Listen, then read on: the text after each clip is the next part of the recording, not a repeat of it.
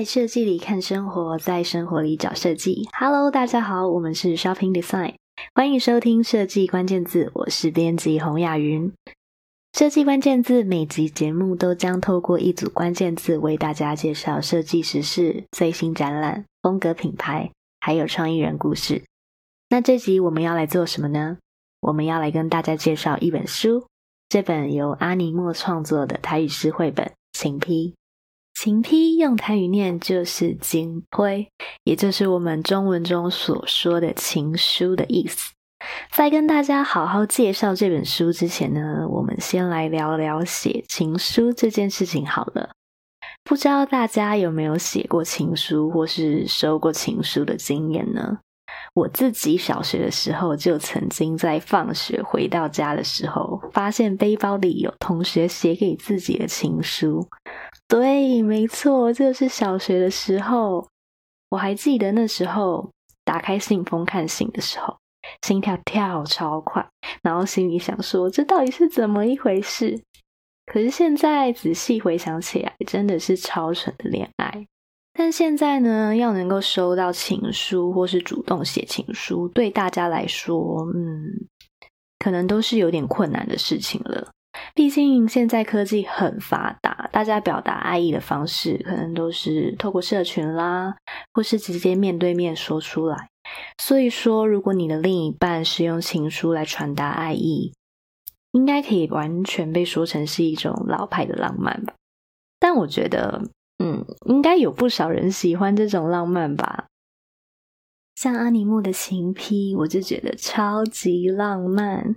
阿尼莫的情批这本台语诗绘本呢，荣获了今年波隆纳书展拉加兹奖诗类别的评审优选奖，是一本获得国际大奖肯定的精彩作品。我觉得真的很值得一看。情批这本书呢，其实它是献给台语树还有书的一封情书，所以它并不是人写给人哦，而是树对人的告白。书里面讲述了树经历了四季，风吹雨打，经过了很长很长的一段时间后，直到树木成长到足以被砍掉的时候，它被做成了书，最终来到他心爱的人的面前，让他阅读，希望用这样的方式，在这个人的心里面重新的成长。所以大家可以想想看，这封情书要给的对象是谁呢？嗯，没错。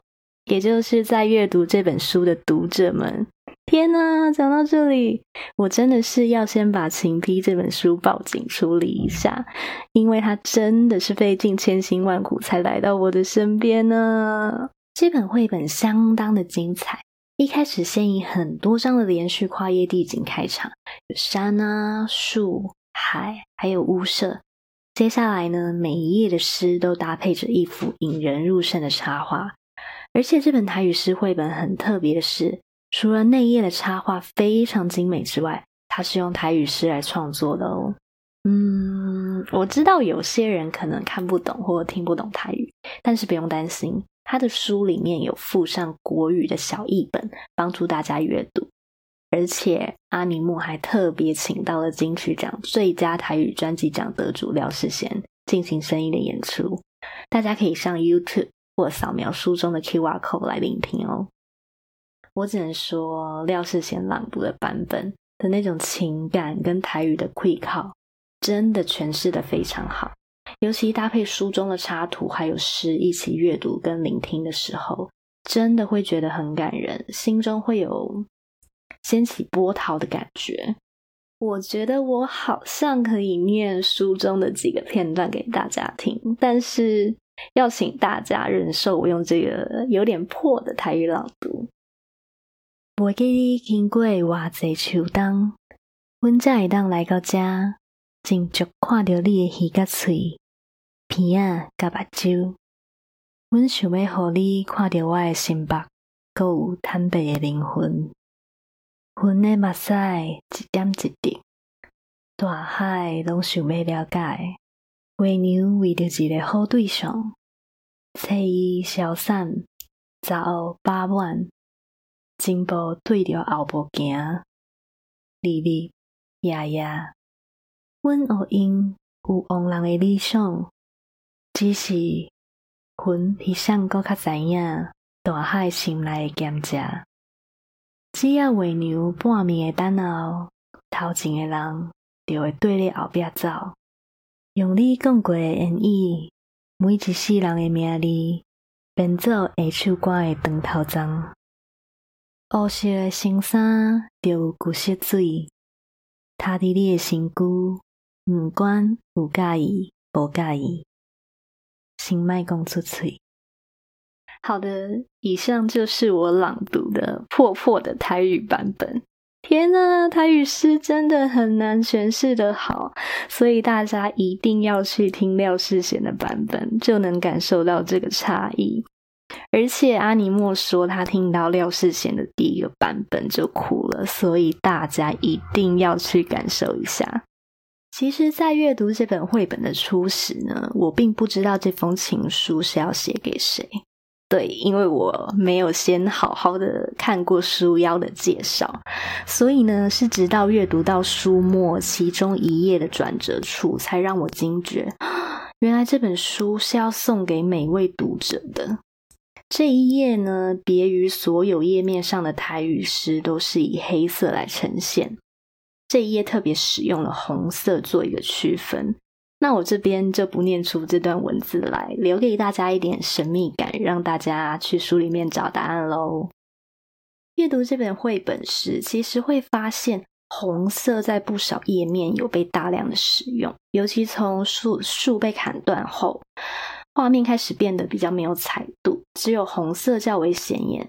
但这样的安排其实是阿尼莫想要让讲了很多情话的前半段，去跟后半段树木要被砍断变成书的过程，使这两个叙事在画面里去做一个交叠。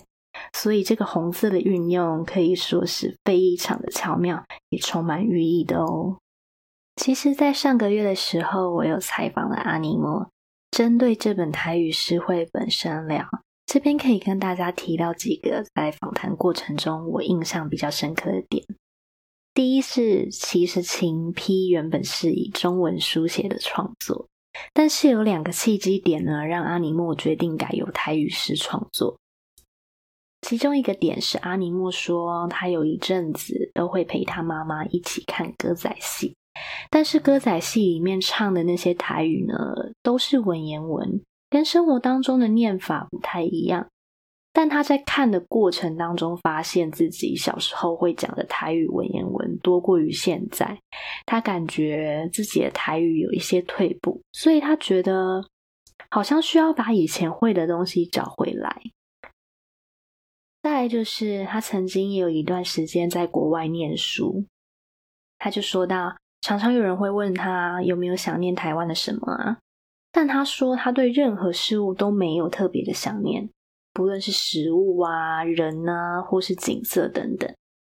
我觉得这真的超让人意外，因为通常一般人的回答可能都是鸡排啊、珍奶、家人或是朋友等等，但这些他都没有特别的想念。可是呢，到了留学的后期的时候，他却很渴望有人可以跟他面对面讲台语。他说这件事让他感觉台语变成了他唯一的乡愁。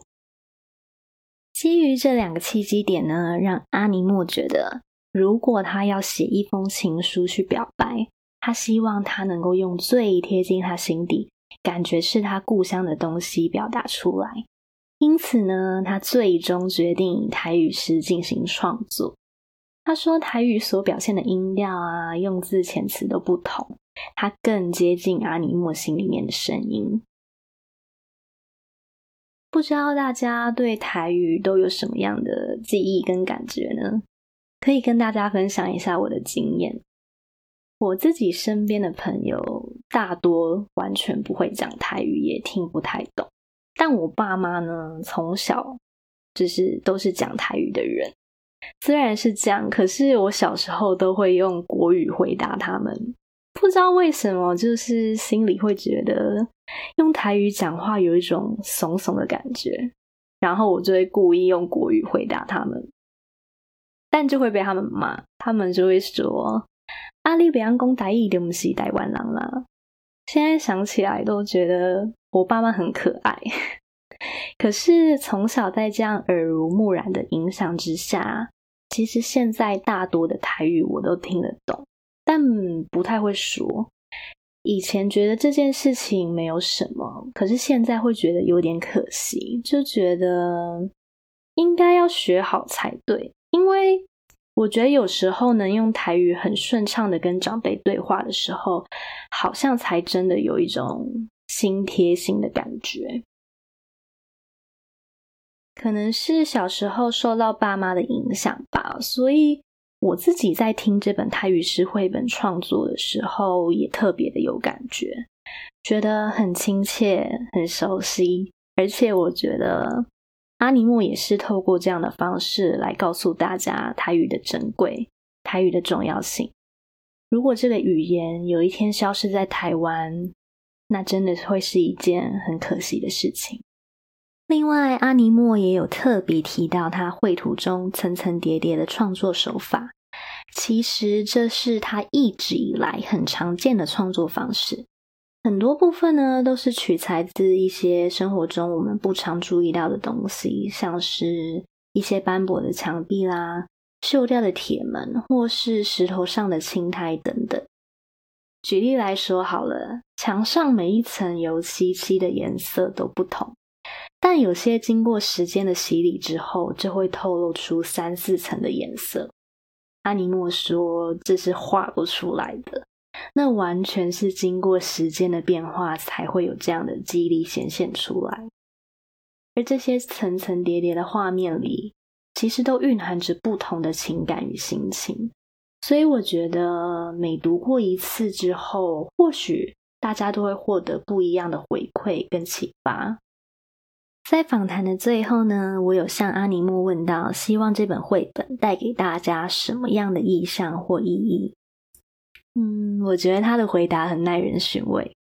他有提到说，他自己并不是一个很会讲大道理的人。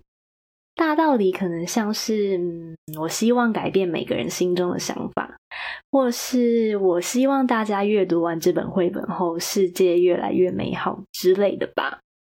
但他就是寓意深长的说：“我只是创造了一个花园，如果你来到了这个花园逛，觉得很美好的话，你可以摘一朵花走。”我觉得这就是属于阿尼默的浪漫，这是他想要留给读者的想象与空间。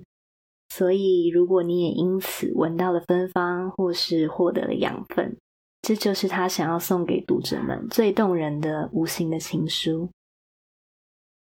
如果你也对《情批》这本台语诗绘本有兴趣的话，目前像是博客来啊，或是诚品等各大通路都有贩售。